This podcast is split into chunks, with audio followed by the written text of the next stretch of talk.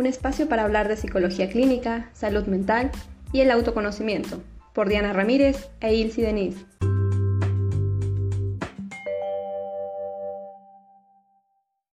Hola, ¿qué tal? Bienvenidos a este espacio donde abordaremos temas muy interesantes. Estoy muy feliz y emocionada que estemos aquí. Ilsi, ¿cómo estás? Gracias, Diana, muy bien y espero que tú también te encuentres muy bien. Eh, aprovechando esto que estabas mencionando de los temas interesantes, en estos días estaba pensando cómo clarificar lo que es la psicología clínica, así como la salud mental. ¿Tú qué opinas de esto?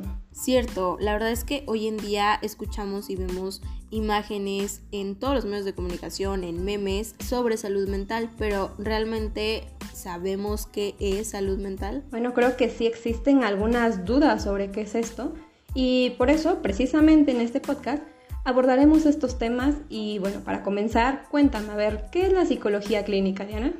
Bueno, la psicología clínica es aquella disciplina en la que ponemos diversos principios, técnicas y conocimientos de tipo científico, los cuales pues se desarrollan para evaluar, diagnosticar, explicar y tratar eh, pues anomalías y trastornos mentales, pero también es para prevenir estas anomalías. Así es, y bueno, un aspecto importante de la psicología clínica es que tiene como objeto de estudio a un ser biopsicosocial, es decir, que lo va a estudiar desde estas áreas eh, biológicas, psicológicas y social, y además recalcar que un psicólogo clínico va a tener diferentes funciones, ¿no es así? Claro, como la prevención en donde, bueno, pues buscamos apostar por los estilos de vida saludables en todas las personas. Así es, y bueno, eh, otra función aparte de la prevención, que como mencionabas, esta es como que antes de, ya en el tratamiento tenemos lo que es la evaluación. Eh, en esta, el psicólogo clínico va a reunir información relevante para el estudio haciendo uso de diferentes técnicas. Aquí se puede emplear la entrevista, algunas pruebas psicométricas o también solicitando estudios de gabinete y esto ya es más como un trabajo multidisciplinario con otros especialistas. Claro, y después de esto, pues ya tenemos el diagnóstico, ¿no? Donde ya podemos identificar el problema en sí, ya le podemos poner un nombre y bueno, este es el resultado de lo que acabamos de hablar, ¿no? La evaluación psicológica. Una vez que se tiene el diagnóstico, procedemos con el tratamiento que este como tal se orienta a atender el diagnóstico y aquí pues incluyen igual diferentes técnicas las cuales se aplican eh, con respecto a la necesidad de cada paciente.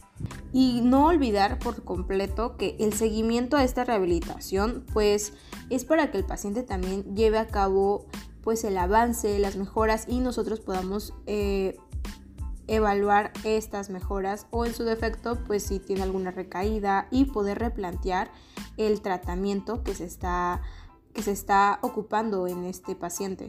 Así es Diana y bueno ahorita que se mencionaban estas funciones creo que podríamos destacar una de ellas como más importante o que hay que tener muy presente siempre, ¿no? Antes de, y es la prevención. Claro, porque como mencionábamos hace un rato, es optar por estilos saludables y ello incluye pues la salud mental.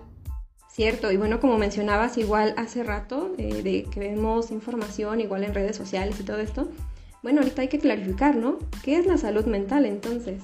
Pues mira, de acuerdo a la Organización Mundial de la Salud, este es un estado de completo bienestar físico, mental y social. Pero no solamente es todo esto, sino que es que la persona con salud mental tenga eh, la capacidad de hacer frente al estrés normal de la vida cotidiana, no es la ausencia de afecciones o enfermedades. También es este hecho de trabajar de forma productiva en cada uno de sus contextos, ¿no? ya sea familiar, social, laboral e incluso interpersonal. Y, y bueno, contribuir proactivamente en todos estos entornos. Claro, tomamos en cuenta también que en tanto mejor se trate al cuerpo físicamente, mejor tratamos a la mente. Con esto que mencionas, eh, me viene a la mente el hecho de que está muy relacionado lo que es la salud física con la salud mental, ¿no? Porque, bueno, al hacer actividad física también va a aumentar este flujo de oxígeno en nuestro cerebro y nos va a prever o, sí, ¿no? Dotar de un estado de bienestar completamente. Como bien mencionas, ese estado de bienestar incluye un equilibrio psicológico y al hablar de esto, pues estamos hablando también de nuestra salud podemos percibir el equilibrio psicológico como esta estabilidad que se refiere a eh, también tener una base en el, en el equilibrio de emociones, sentimientos y reacciones psicológicas, ¿no? Con, con moderación ante diversos estímulos. Y, y ahorita que mencionas esto del equilibrio, también es importante mencionar que cuando existe una falta de equilibrio psicológico, eh, bueno, tenemos que puede provenir o tener sus bases en alguna personalidad insegura. ¿Por qué? Porque esta inseguridad va a favorecer la inestabilidad emocional y, y esta persona se ve como sumergida en este mar de dudas, en una situación de ansiedad que está pensando que puede pasar en el futuro y como tal, esto le va a producir una serie de sentimientos o comportamientos que están un poquito ahí desajustados, ¿no? O que pueden variar. Creo que con esto que mencionas también podemos relacionar este término con la resiliencia.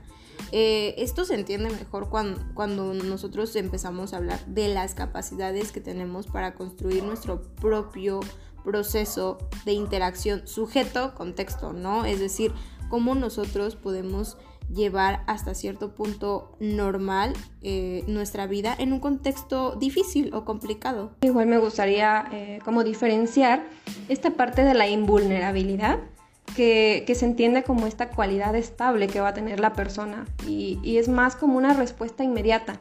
Y por otra parte la, resiliencia, como bien lo mencionabas, esta va a implicar eh, algo que podemos potencializar que podemos fomentar en la persona, esta es algo que se crea y, pues igual va a ayudar a la persona a ver un poquito más positivas las cosas y de afrontar las, las situaciones de una manera más favorable. Exacto, pero bueno, entonces, ¿cómo podemos saber si, si yo soy resiliente, ¿no? O, soy inestable, o eh, estoy lleno de positividad. ¿Cómo es que podemos reconocerlo? Es muy bueno esto que preguntas y, bueno, la respuesta sería el autoconocimiento personal, que es básicamente este conocerte a ti mismo como persona. Y vas a decir, bueno, esto suena algo obvio o redundante, pero es muy bueno aclararlo. Claro, y es decir, conocerte como individuo único y, como parte también de una sociedad, ¿no? Eh, saber que, que, todos jugamos un rol diferente y tenemos responsabilidades de ello, así como derechos, ¿no? Y deberes, claro ahorita ya yéndonos igual a este ámbito un poquito más personal, es también conocerte como ser humano, tus cualidades, defectos e instintos y también la forma en la que actúas al respecto. Cuando te conoces a ti mismo puedes eh, incluso llegar a lograr muchas cosas, ¿no? Sobre todo eh, puedo mencionar primero que tendrías una mejor toma de, de decisiones. ¿Por qué? Porque vas a tomar estas en cuanto te haga más feliz, y también un poquito menos esclavo de la sociedad. Con esto vamos a decir que vas a buscar lo que a ti te favorece, lo que a ti te gusta, lo que te, te hace bien. Claro, y aumenta tu nivel de conciencia, ¿no? Ya empiezas a cuestionarte y te das cuenta de aspectos de tu vida eh, susceptibles o que pueden llegar a mejorar por, por este eh, cuestionamiento a estigmas o prejuicios que tengan, ¿no? De sí mismo o de otras cosas. Así es, y como mencionabas esto del mejorar, es gracias a que este autoconocimiento te permite detectar también tus fortalezas y cualidades y, bueno, también va a mejorar de manera exponencial tu autoimagen y aumentar tu autoestima. Así es, y bueno, adquieres un, un mayor autocontrol, ¿no? Una mejor gestión tanto de tus emociones como de tus pensamientos. Entonces podemos decir de manera general que el autoconocimiento es como tal una de las claves del desarrollo personal y también se vuelve un principio básico para poder regular las emociones, eh, el relacionarnos con los demás y sobre todo el luchar por nuestros objetivos.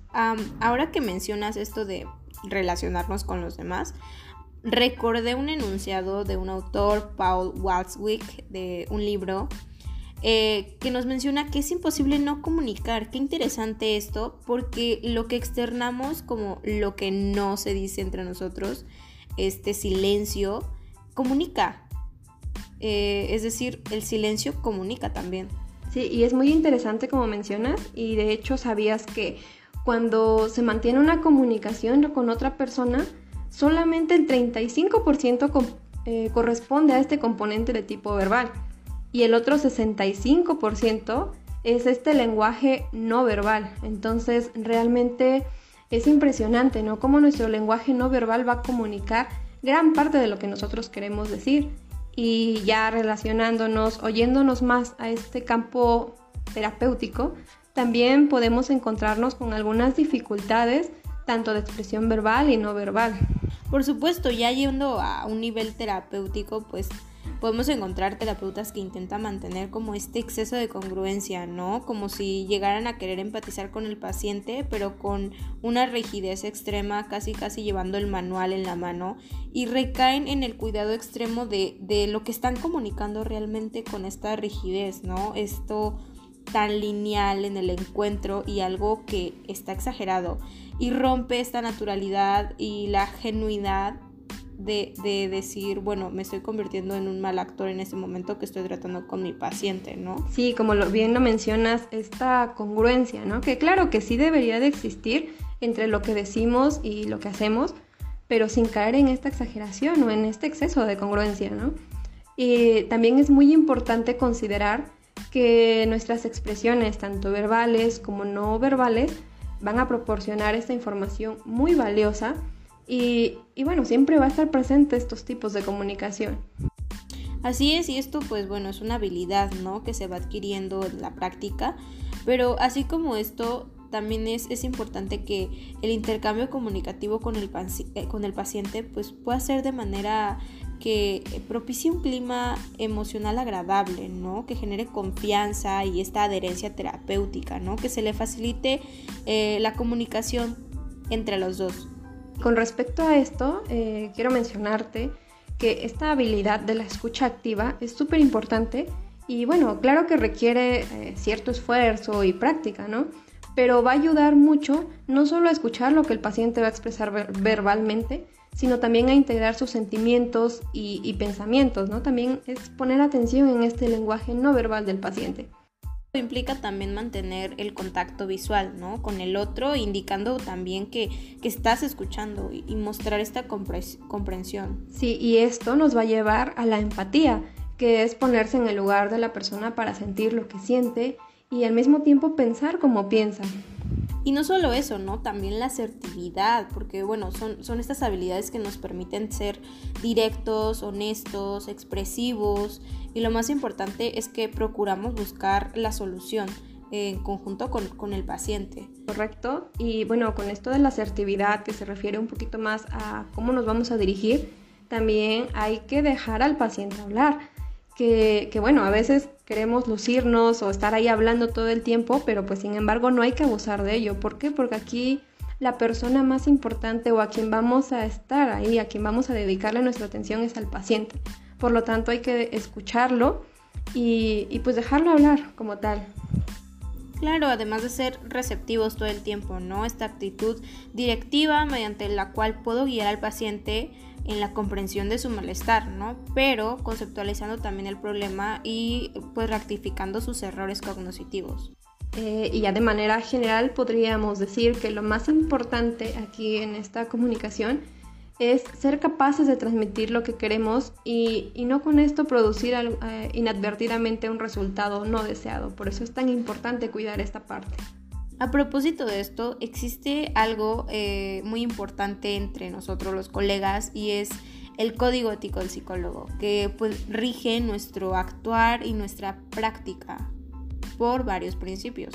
Sí, y como bien lo mencionas, eh, el código ético sirve pues tanto para garantizar la protección de los usuarios que acceden a estos servicios psicológicos como la protección del psicólogo, porque es ese respaldo que va a tener y, pues que va a regir, como, como bien lo dices, ¿no? Su actuar. Y estos componentes que lleva el código ética, eh, de ética, eh, los, los profesionales de la psicología de la sociedad mexicana, eh, pues propuso estos mismos con el objetivo de obtener pues los elementos más importantes que involucran la ética en la práctica. Si bien lo mencionaste, y también creo que es importante recalcar que el código ético nunca va a ser un producto, eh, documento, guía, como quieras llamarle, no va a ser algo terminado. ¿Por qué? Porque siempre va a haber nuevas situaciones que se van a dar por este avance científico, tecnológico y la práctica profesional también va a obligar a que se renueve. Y obviamente todas estas modificaciones y mejoras son únicamente con la finalidad de aumentar su eficacia.